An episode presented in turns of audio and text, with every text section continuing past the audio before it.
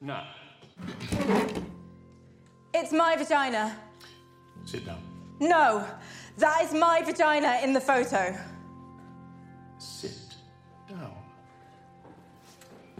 No, it's my vagina. Now, thank you, Maeve. Settle down, please. You're both wrong. It's my vagina. It, it cannot be all your vaginas. I also have a vagina. Well, congratulations. Please sit down. It's my vagina. Oh, enough. Thank, It's thank my you. vagina. I understand what you are all It trying is Jackson, my You vagina. don't have a vagina. You do not have a vagina in the same way that I do not have a vagina. my vagina. Please, would you all just sit down? It is required that It's my vagina.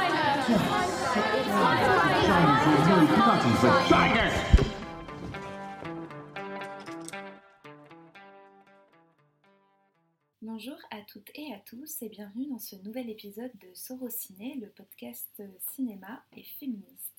J'accueille Laura. Bonjour. Et Chloé. Bonjour. Aujourd'hui, nous entamons une nouvelle catégorie d'épisodes puisque celui-ci n'abordera pas le cinéma mais les séries télévisées. Même si les, les séparer serait inconvenu ici car nous en avons déjà et de nombreuses fois parlé. Ces épisodes seront faits de manière ponctuelle au fil de nos envies mais aussi des sorties. Vous avez été nombreuses et nombreux à nous soutenir et à nous demander d'en parler, alors on prend enfin le temps de le faire. Je dois dire très honnêtement que j'aurais aimé entamer cette nouvelle catégorie d'épisodes avec des séries qui me tiennent particulièrement à cœur et depuis longtemps comme Buffy contre les vampires, mais Laura m'a avoué qu'elle l'avait vu donc on va bientôt le faire, Et moi, je commence à les regarder. ou encore Friday Night Lights, là il va falloir s'y mettre. Oui. Deux séries qui abordent les représentations et les sujets variés et je suis certaine que ça vous plaira. Mais je dois aussi avouer que celle dont nous allons parler euh, aujourd'hui, j'aurais aimé la découvrir jeune ou en tout cas qu'il y ait une sorte de même envergure, en tout cas une qui aurait la même envergure. J'enlève le suspense dans deux petites secondes, euh, juste pour euh, faire une, un- une énumération de mots que l'on peut retrouver à travers cette série télévisée. Euh, clitoris, vagin, vulve, pénis, masturbation masculine et féminine, homosexualité, asexualité, harcèlement sexuel. Ben, Il y en a une qui, depuis sa première saison diffusée le 11 janvier 2019 sur Netflix, n'a pas froid aux yeux, et bien sûr je parle de Sex Education. Créée par Laurie Nunn, la série compte aujourd'hui deux saisons, dont 16 épisodes, et selon les chiffres révélés en janvier 2019, 40 millions de foyers à travers le monde durant les quatre premières semaines de sa mise en ligne l'auraient vu. Alors, les chiffres Netflix, c'est toujours à prendre avec des pincettes parce qu'ils révèlent toujours qu'à moitié leurs chiffres, donc on ne sait jamais par quel bout les prendre, mais en tout cas, voilà, c'est déjà un chiffre qui donne le vertige. Et vu euh, son renouvellement pour euh, sa deuxième saison qui s'est fait très rapidement et sa troisième, puisque la deuxième saison est en ligne depuis le mois dernier, on pense quand même que les gens sont assez nombreux devant. Alors, qui veut peut-être commencer par parler de la série? Ah bah, moi, justement, je voulais rebondir sur euh, ce que tu disais que tu aurais bien aimé euh, l'avoir plus jeune. Euh, alors, pourquoi pas après, hum, je suis pas sûre que j'aurais été autant à l'aise devant que je le suis maintenant. Je ne suis pas sûre qu'à 16 ou 17 ans, j'aurais été très à l'aise pour voir cette série. Là, je vais avoir 25 ans. J'ai vécu beaucoup de choses que je n'avais pas vécues bah, amicalement, amoureusement, sexuellement, on peut le dire, euh, quand j'avais 16-17 ans. Donc je sais plus de choses, je comprends beaucoup plus de choses maintenant. Donc je ne suis pas sûre de, de- que je l'aurais autant apprécié. Et je dis ça suite à une conversation que j'ai eue il n'y a pas très longtemps avec une jeune femme de 19 ans qui me disait, bah, en fait, moi déjà, rien qu'avec le titre, euh, je, ça m'attire pas, je, je, me, je me retrouve pas. Euh, et elle m'a dit, j'ai regardé les premières, premières minutes et vraiment je ne m'y retrouvais pas. Et en fait, c'est avec cette conversation que je me suis fait cette réflexion. Je pense que je n'aurais pas été assez euh, ouverte et je l'aurais pas réceptionnée euh, comme j'ai pu la réceptionner maintenant avec, avec beaucoup de joie en fait. En regardant cette série, je la trouve vraiment. Ils abordent des sujets euh, graves, importants, mais avec, avec beaucoup de légèreté, mais ce qui ne veut pas dire sans, sans sérieux. Donc je suis vraiment heureuse de, de la découvrir maintenant. Après, euh, la série s'a- s'appelle Sex Education. Donc, de base, il y a le mot éducation dedans. Oui. Donc, je pense que, que l'on soit prêt ou non, Je pense que la série, dans tous les cas, a la vocation d'éduquer. Et, euh, et on en reparlera sûrement après, mais pour la saison 2, par exemple, il y a eu un manuel qui a été fait par Oui. Netflix et Charlotte Abramo euh, qui, euh, gratuit euh, qui justement est un manuel d'éducation sexuelle qui n'oublie personne, qui n'oublie aucune partie du corps, qu'elle soit masculine ou féminine.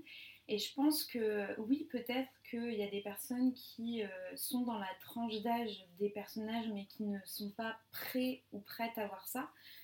Mais ça ne veut pas dire que la série n'a pas été pensée pour eux, parce que euh, moi, par exemple, bah, contre-exemple, ma soeur, elle a Mhm. 18-19 ans, et toute sa classe, tous ses amis, ils ont vu la série. Ah bah retrouvent. tant mieux. Hein. Mais, euh, mais vraiment, je, je pense qu'après, bon, voilà, on ne peut pas prendre un exemple pour une généralité parce que la série, elle est construite comme, moi, je dirais, un manuel d'éducation. Mais C'est exactement ça.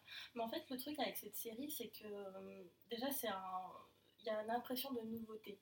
Parce que dans les séries ou même dans les films euh, teen, euh, quand ça parle d'adolescents, on, parle souvent de, des disputes, des amourettes, etc. Mais peu de sexualité. Surtout aux États-Unis où on a encore l'impression que c'est très très tabou et quand on voit un peu tout ce qui est pour l'éducation sexuelle, souvent c'est très, très tabou et surtout euh, très aussi euh, hétéro, euh, Normé. hétéronormé, Ouais. exact- exactement.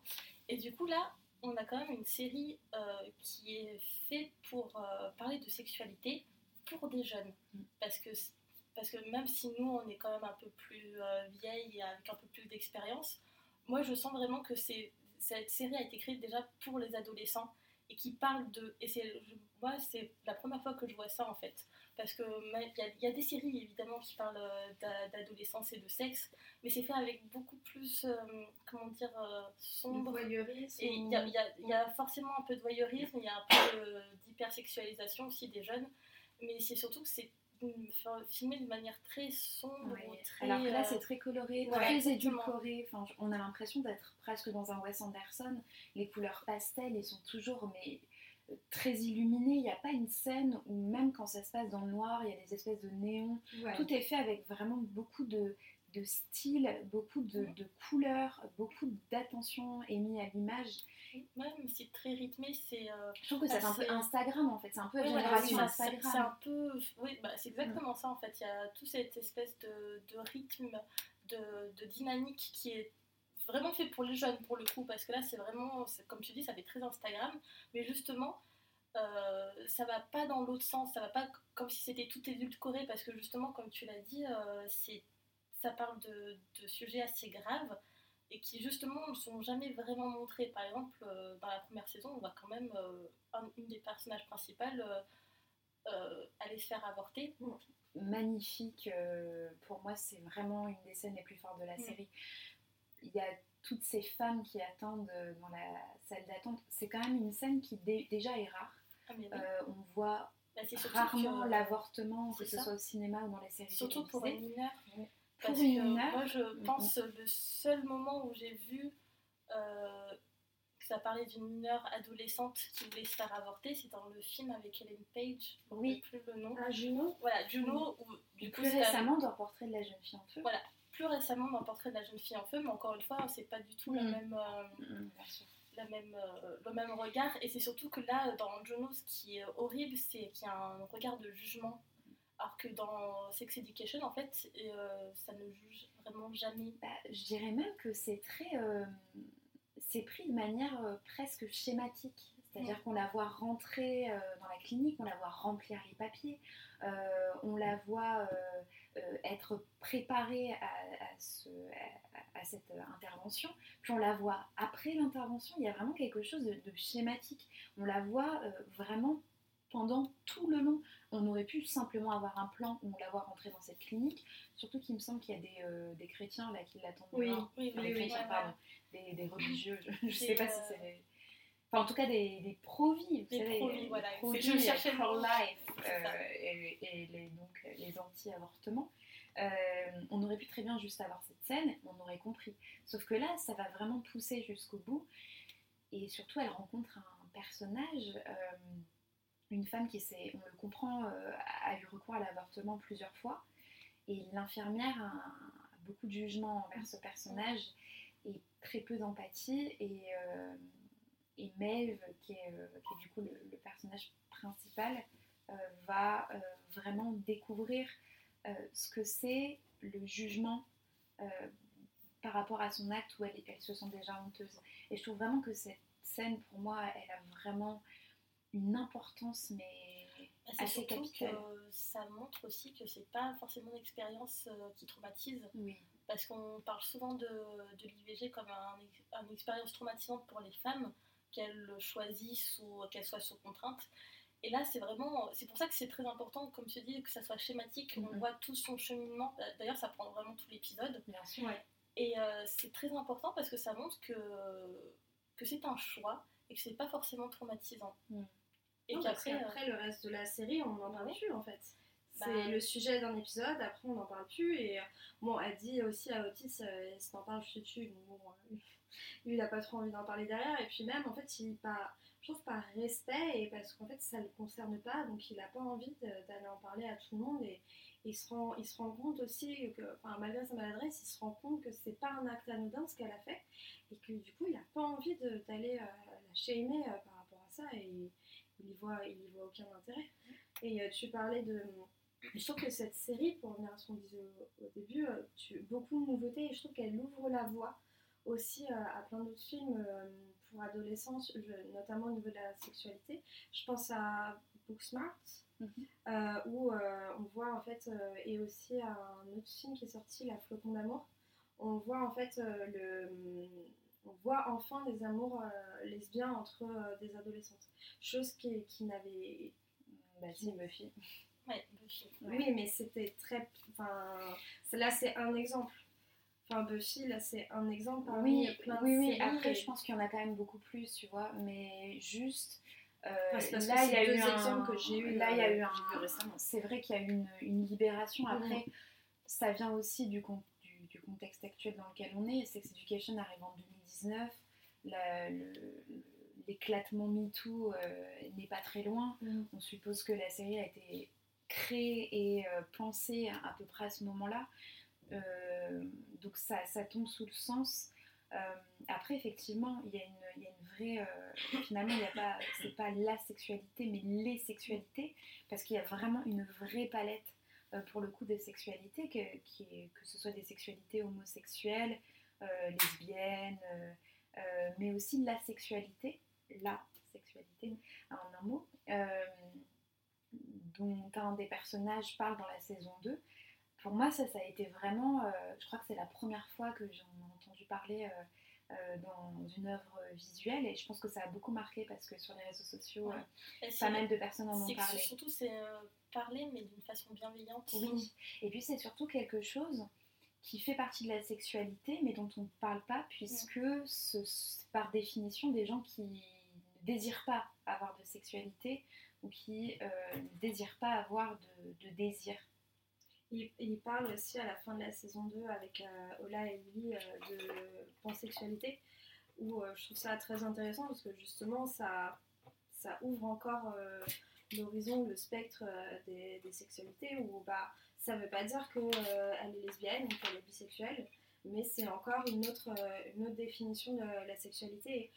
Alors c'est intér- c'est- c'est intéressant, mais en fait j'ai peur qu'au bout d'un moment, vu qu'ils ils en parlent très rapidement, ça fasse un peu trop catalogue. Et que euh, je, pense que j'espère que pour la, saison 3, ils vont continuer euh, sur cette, euh, sur cette notion de pansexualité avec Cola. Parce que voilà, j'ai peur que sinon, bah, ils en parlent et qu'après on oublie, on passe à autre chose et qu'ils approfondissent pas assez sur ces sujets-là. Ce sera peut-être ma seule critique par rapport à cette série où des fois j'ai l'impression que bah, justement ils veulent tellement bien faire, tellement en montrer euh, que bah, des fois c'est pas dans le cliché mais voilà encore le, le mot je trouve que ça fait un peu catalogue des fois Bah, c'est exactement. euh, D'ailleurs, j'en ai parlé euh, sur mon compte Twitter à la fin de la saison 2.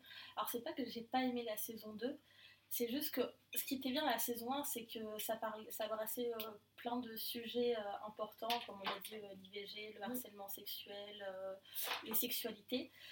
Mais il y avait aussi en fait euh, un fil conducteur avec une histoire. Et en fait, ça s'est perdu dans la saison 2 qui euh, se retrouve à parler de plein de choses très intéressantes et qui doit être montrée à l'écran. Sauf que le souci, c'est qu'on perd le fil conducteur de l'histoire. Et comme tu dis, parfois, il y a des épisodes où j'ai juste l'impression que c'est un catalogue. Donc, Ouais. du coup, Ils énumèrent un peu tout voilà, du coup, c'est très intéressant parce que oui, comme euh, c'est Sex Education, donc ça, ça éduque, ça parle de Mm. sexualité, c'est très bien. Sauf que ça reste une série de fiction. Et du coup, bah, on- comme tu dis, parfois, on a des, des, des choses qui se passent très clichés. On rentre bah, dans ce qui est dans, dans ah, Scénaristiquement. scénaristiquement parlant, ça, ça devient très faible. Du coup. Et c'est juste ça qui est dommage de, que, ça soit, que ça se soit perdu en fait. Donc je sais pas ce que va donner la saison 3, mais j'espère qu'ils vont essayer de rattraper euh, un peu ça, de toujours continuer à être bienveillant, de parler de, de sexualité, Mm. mais aussi ça reste une série de fiction, donc il faut quand même euh, que l'histoire avance. Ouais. Moi, ce que je trouve symptomatique de toutes les séries Netflix qui, euh, dont la première saison marche beaucoup, c'est que j'ai toujours l'impression que la saison 2, euh, elle, se, elle joue de- du succès de la saison 1 comme s'ils inventaient leur propre mythe. Comme si, euh, bah, comme tout le monde avait aimé la saison 1, la saison 2, on vous, on vous claque déjà des références de la saison 1, Mhm. euh, comme si on... Enfin, il y, y a ce sentiment-là. Et effectivement, le, aussi l'impression de devoir citer, de, citer, euh, euh, de d'énumérer un peu tout ce, qui, tout ce qui existe pour inclure tout le monde. Euh, parfois, c'est bien fait. Euh, le voisin de Maeve, par, exemple- par, par exemple, donc qui, est, qui est dans un fauteuil roulant, ça, je trouve que c'est plutôt bien fait parce que ça a du sens en fait. Il est voisin, il n'y a, a pas tout de suite une relation qui entame, qui s'entame. La scène que je trouve très touchante, alors la- dans la première saison, il y avait cette scène où, où elles, dit- elles disent tout d'un coup euh, It's my vagina, qui est quand même une, une scène assez forte. Dans la deuxième, je trouve qu'il y, en a une qu'on peut mettre en parallèle, c'est celle où elles vont dans le bus. Oui, ça, tout Euh, cet épisode, il, il est vraiment très bien. vraiment très, très bien. Et j'étais contente parce qu'au début, je me suis dit, ça commence à s'oublier, euh, ce qu'elle a vécu, euh, mais je trouve ça très bien. Effectivement, je dirais que la saison 2 est un peu plus faible en termes de scénario. Mm. Euh, les personnages, on ne sait plus trop euh, ce qu'ils font. euh, Il n'y a pas vraiment de, de cohérence parfois dans leur histoire. puis, du coup, parfois, euh, ben, pour rattraper un peu l'immeuble, euh, ils essayent d'inclure plusieurs personnages et du coup de- d'essayer de, de faire des histoires d'amour. Donc, forcément, il y a ce qu'on appelle les triangles amoureux qui, je trouve, euh, quand c'est bien fait, peut fonctionner, mais quand c'est mal fait, j'ai plus l'impression qu'en fait, c'est pour euh, combler un, un vide. Et c'est un peu ça Tu qui. parles de quel personnage par exemple? Euh, bah, tout ce qui est autisme, et Après, moi je trouve que c'est. moi, Je sais qu'il y a plein de monde qui était euh, horrifié, outré par la fin. Après, bah, moi je trouve que c'est un peu justement le, le fil conducteur que tu trouvais perdu. Moi je, je trouve que justement c'est un peu le leitmotiv Bah ouais, intéressant. Et moi je me dis, bah ouais, en fait. Ouais, après moi je trouve que je me dis, bah. Parce ouais, que du coup, vie, leur, quoi. leur- relation, euh, avec tout ce qui s'est passé, il y a quand même 8 épisodes, mais leur relation n'a pas du tout évolué Mhm. en 8 Mhm. épisodes. Alors, euh, évidemment, il s'est passé plein de choses, et comme encore une fois, j'ai pas détesté euh, la saison 2. C'est juste qu'au bout d'un moment, j'ai l'impression que la fin de la saison 2 est exactement la même que la fin de la saison 1, donc Oui. il ne s'est absolument rien passé entre, et c'est ça qui me dérange. Oui, d'accord, je comprends ce que tu veux dire. Parce que après, moi, quand, euh, quand tout le monde était là, oh là là, c'est scandaleux la fin, dans ma tête, j'étais pas, ah ouais, mais non, mais c'est la vie en fait. C'est surtout que c'est pas la fin, il y aura une autre Oui, saison. Oui, il y aura une autre saison, ils on font exprès pour que ça ouvre. euh. Après, moi, ce que je trouve euh, intéressant dans l'évolution des personnages, c'est la mère d'Otis, qui, pour le coup, je trouve, elle, a un, un vrai, vrai scénario, enfin, une vraie histoire dans la, dans la saison 2 qui, qui suit euh, la, première euh, saison où, bah, où elle a. euh, ses amourettes au début euh, avec le, père de Ola et qui, bah, qui, est qui est présentée comme une femme forte, etc. Et qui, au fur et à mesure de la saison 2, bah, commence à, perdre ses moyens face à cette relation. Et je trouve ça très intéressant parce que pour autant, je trouve qu'ils ne remettent pas en question le fait que ça soit une femme importante, forte, etc. Mais je trouve qu'il lui donne un côté, euh, la- oui, qui, qui lui, qui lui donne un, côté plus humain, plus de, plus de sentiments, et, je trouve fait, ils arrivent à, à débloquer en fait euh, ce personnage euh, dans le bon sens, qui lui permettent de, respirer. Et hum, je trouve que c'est intéressant de.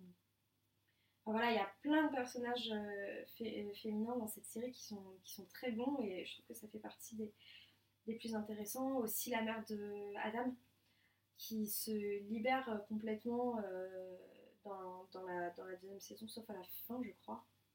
Je sais plus. Si, ouais, qui, qui se libère complètement et euh, voilà, on voit bah, une, une femme. une- C'est un peu, là c'était un peu euh, manichéen, mais d'un côté la mère d'Otis qui est présentée comme une femme forte qui veut cacher euh, toutes ses fêlures, etc.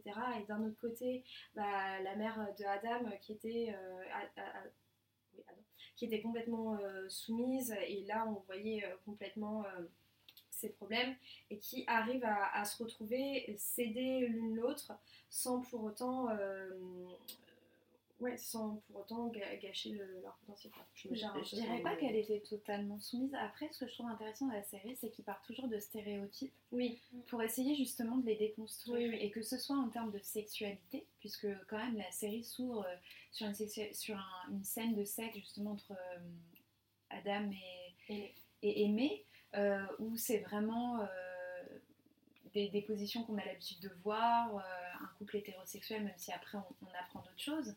Et hum, toute la série part à chaque fois d'un stéréotype, que ce soit en termes de personnages ou euh, des sexualités qu'elle veut représenter, ou des familles dans lesquelles elle se trouve, ou euh, etc.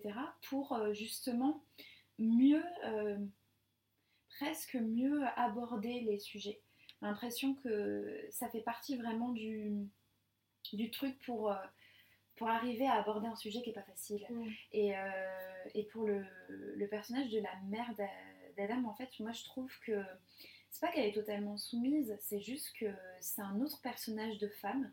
Et je pense que la série ne veut même pas les comparer, puisqu'à un moment donné, elles se retrouvent à parler ensemble, etc.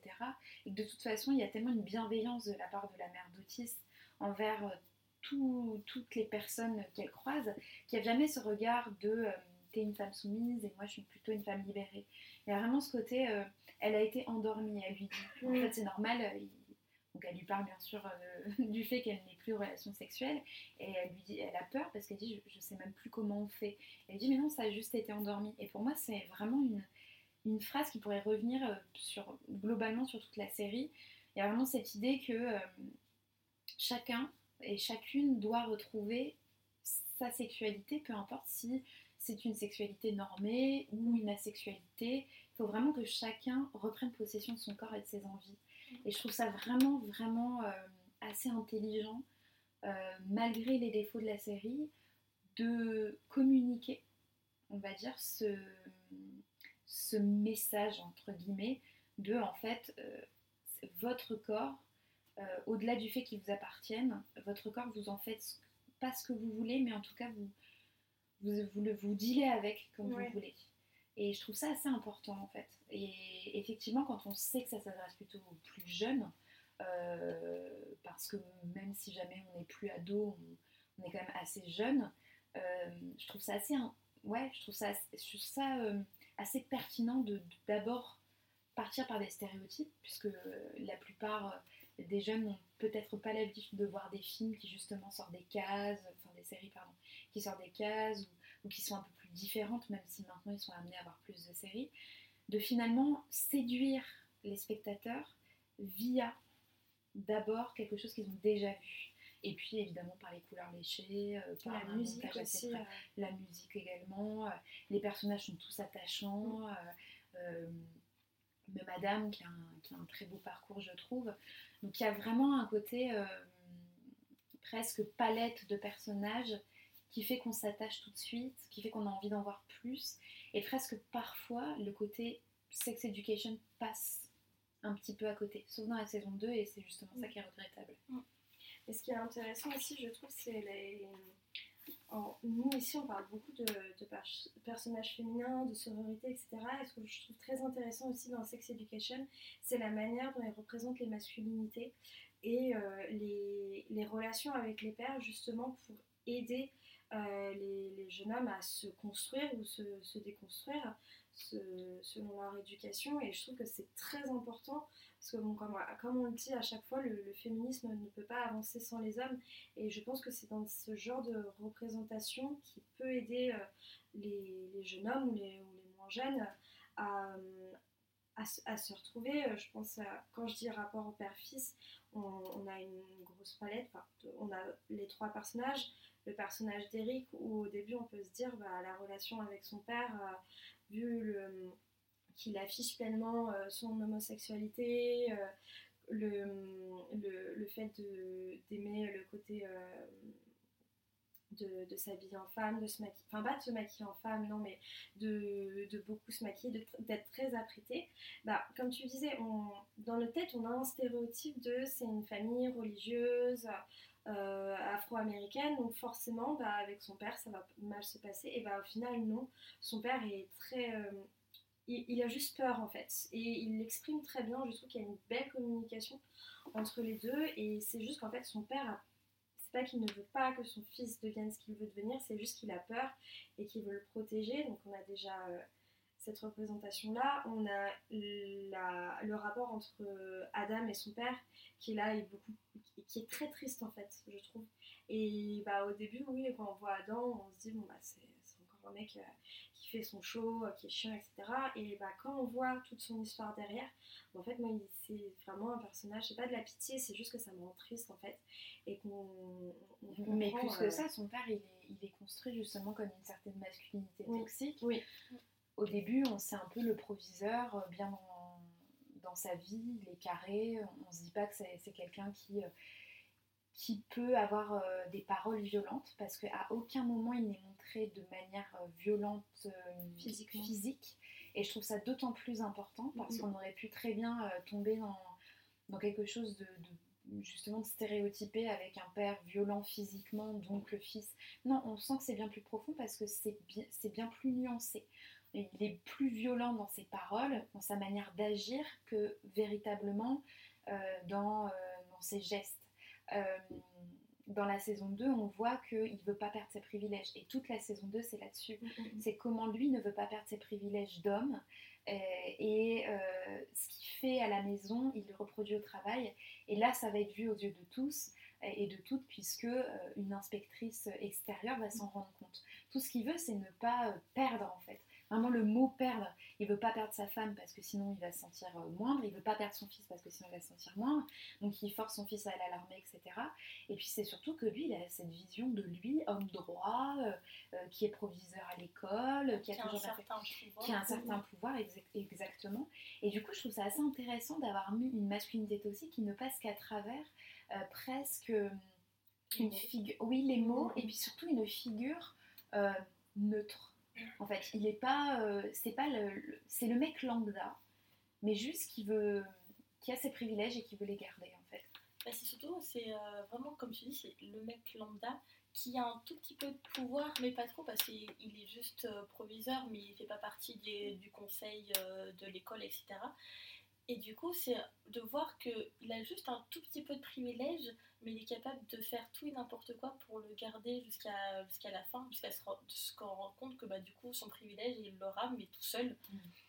Et euh, bah, ce que tu dis, c'est très important, Pauline, parce que je trouve que la série, ce euh, ce qui veut- ce qu'elle veut vraiment mettre en, en avant, c'est la communication.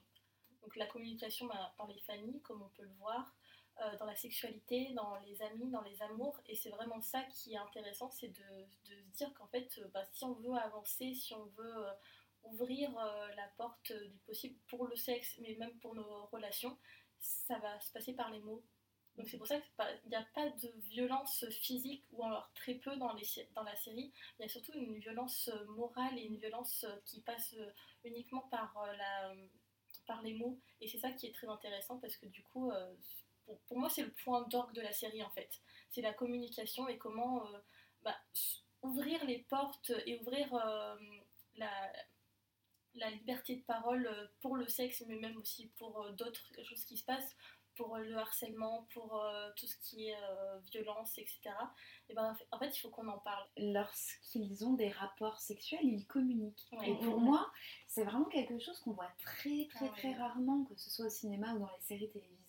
On a toujours l'impression que l'amour se fait silencieusement. Genre, il n'y a pas de. On parle pas.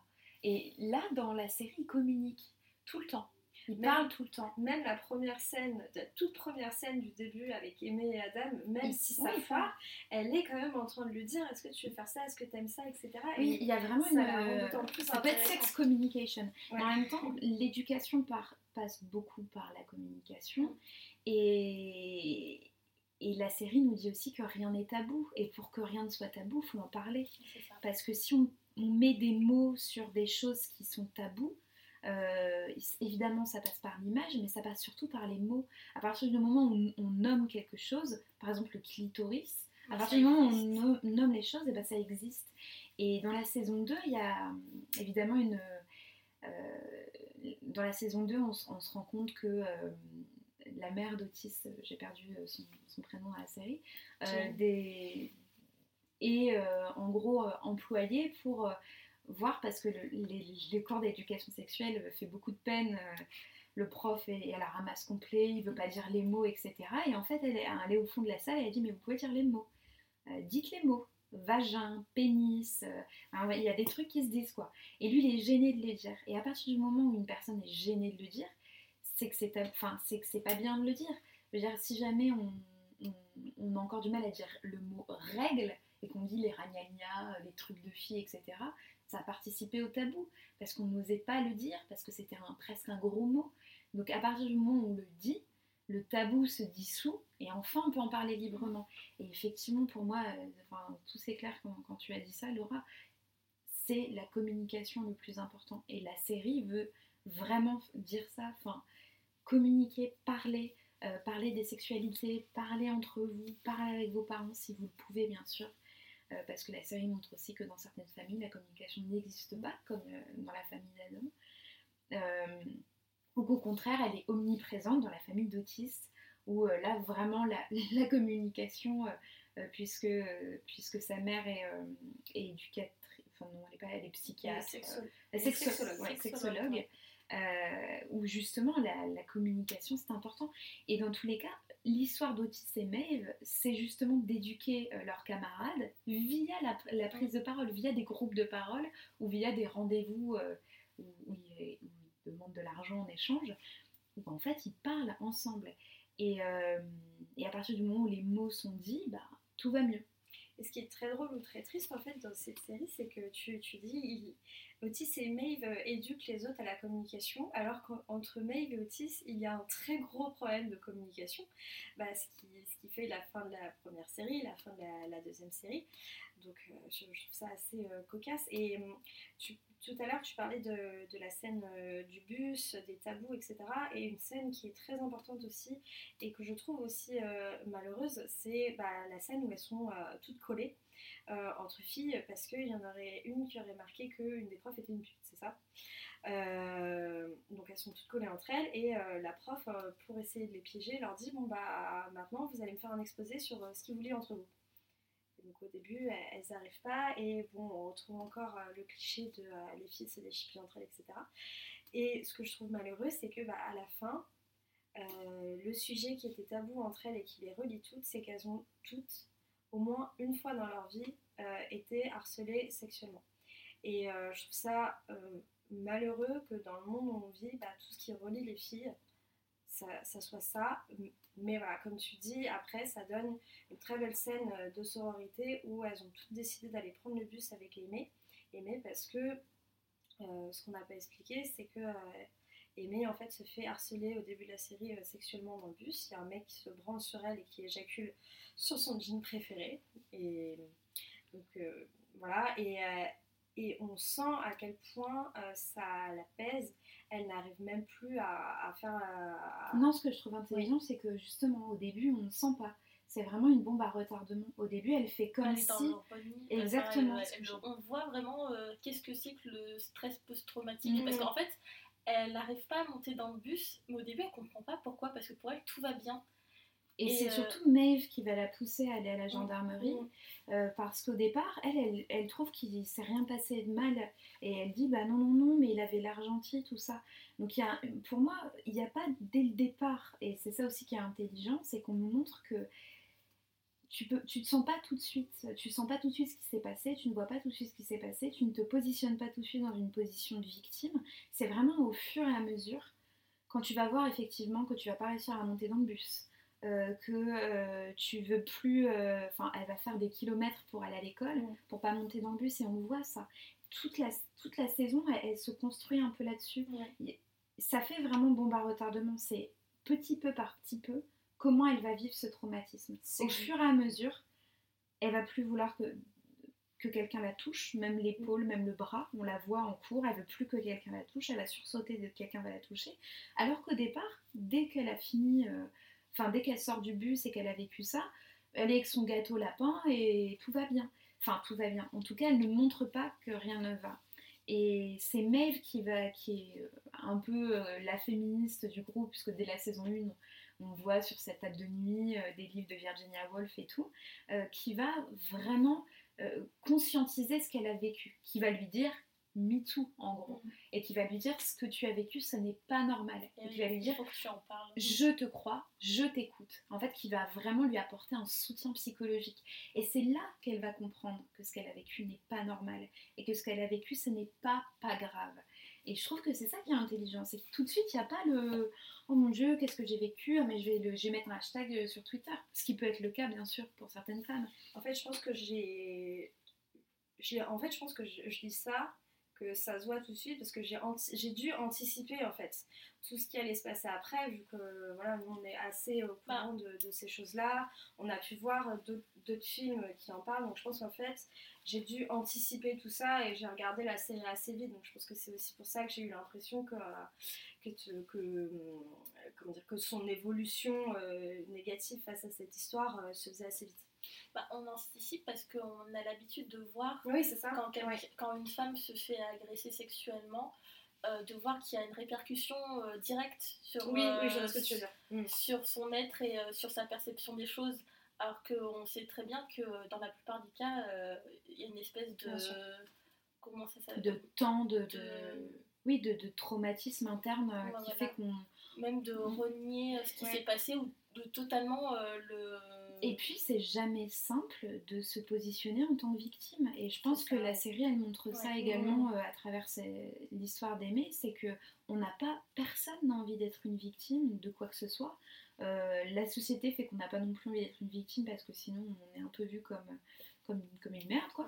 une Voilà, aussi. comme, ou comme une opportuniste. Et je pense qu'il y a vraiment le, le déclic qui se fait euh, au fur et à mesure parce que tout de suite, on, nous-mêmes, on n'y croit pas en fait. Euh, ce qui est intéressant aussi dans, dans cette série, c'est ce qui se passe autour, sur le plateau du tournage. Alors pourquoi les, les scènes de sexe de- ont autant de répercussions? Pourquoi elles sont autant réalistes? C'est parce que, euh, on l'a su dans nos recherches, elles ont été très euh, encadrées euh, par ce qu'on appelle en anglais... Intimacy. Ouais, coordination. Intimacy coordination. coordination. En fait, c'est euh, là, c'est- c'est une femme, donc Ita, c'est ça, hein, c'est une femme. hein. Ita O'Brien. Ita euh, donc qui est Intimacy Coordination, coordinateur, qui accompagne les acteurs et les actrices et les réalisateurs euh, pour les scènes de, de sexe, de sexualité. Et justement, pour aller euh, bah, maintenant de plus en plus, en fait, elle en parle à la fin de son article, euh, qu'elle est appelée de plus en plus euh, par les productions pour justement, je pense, aller contre les abus. En fait, ce qu'elle explique, et j'ai pu noter la date, mais que son travail en fait a commencé euh, bien avant euh, ce qu'on appelle le mouvement euh, MeToo.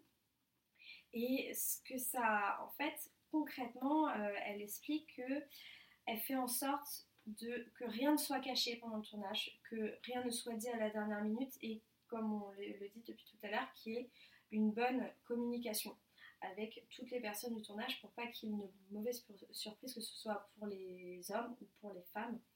Et elle fait en sorte voilà, que tout soit écrit clairement. Et ce qui est très intéressant, je trouve, c'est qu'elle vérifie pourquoi les scènes sont là et si ça sert vraiment au personnage. Déjà, je trouve que c'est un point euh, très important, que c'est pas euh, une scène de sexe juste pour faire plaisir aux spectateurs, hommes ou femmes. hein. Je- là, je fais pas de, de discrimination. Euh. Donc, je trouve que c'est très intéressant pour ce genre de série euh, d'avoir euh, des personnes comme ça. Pour, rebondir sur ce que tu dis, aussi les, acteurs et les actrices, notamment j'ai lu une interview en préparant l'épisode de l'actrice Emma Mackey qui joue Maeve, qui explique qu'en fait c'était la première fois que sur un tournage il y avait des longs temps de parole avant de tourner les scènes.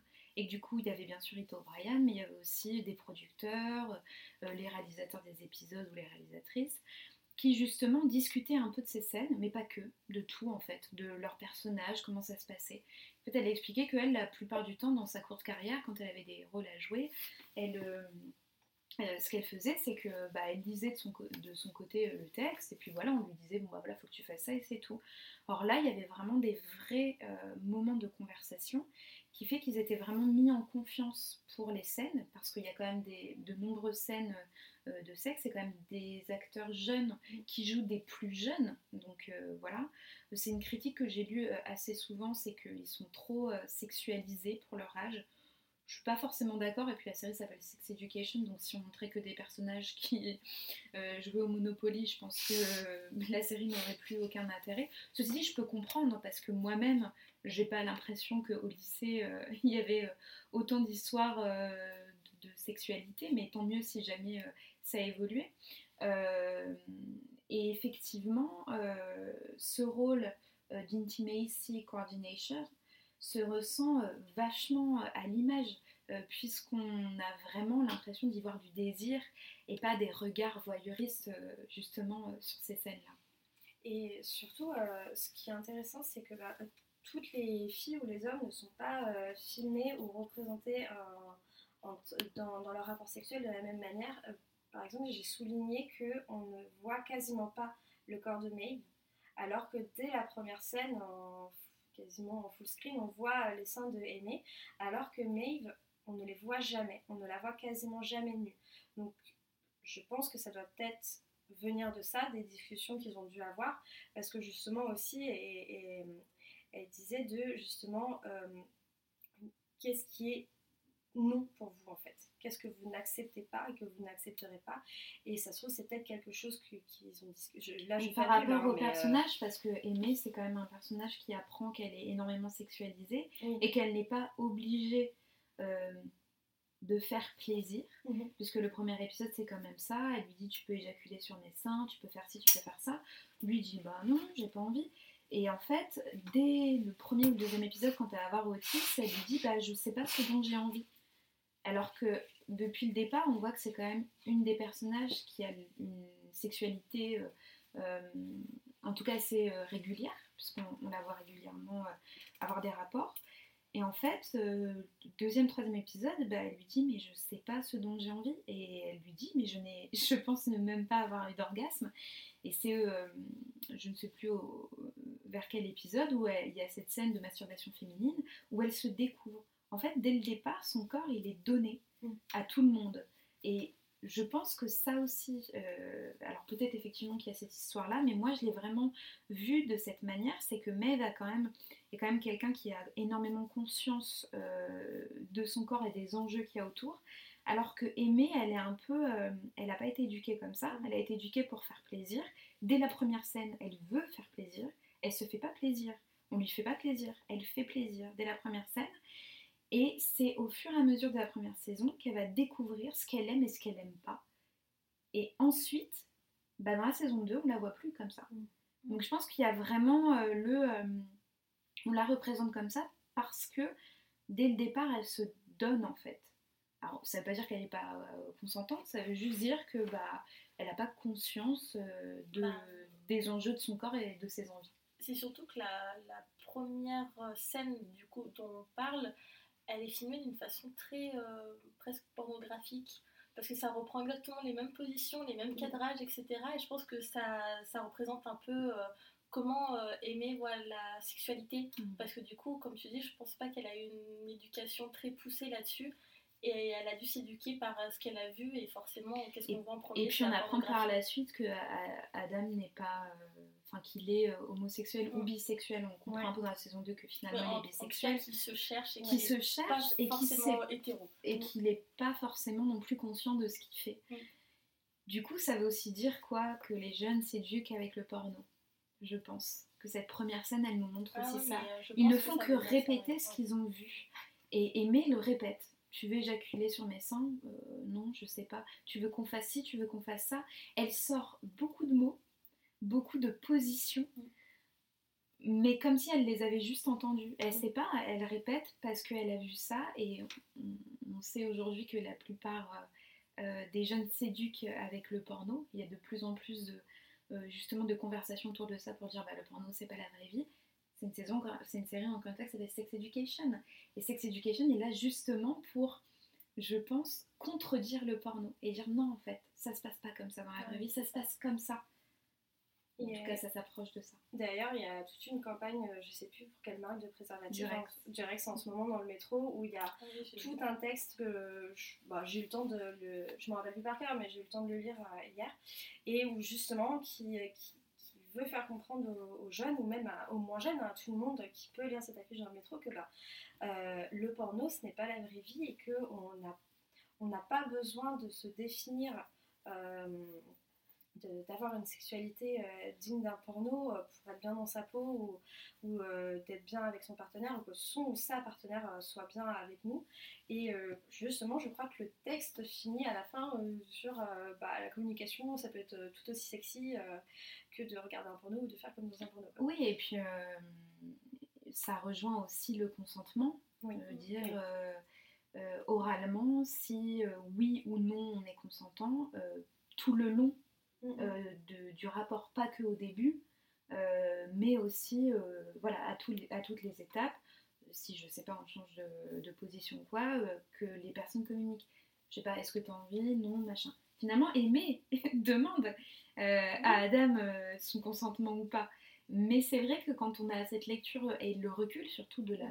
parce que c'est la première scène, donc depuis il y a eu euh, 15 épisodes et, et pas mal d'heures euh, euh, de, de- de série, euh, voilà, on, on voit finalement que, que cette scène, elle, elle, elle met déjà tout en fait de, de ce que dit la série.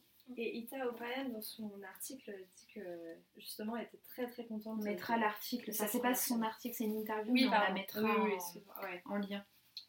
Dans l'interview, elle disait qu'elle était très contente de cette scène.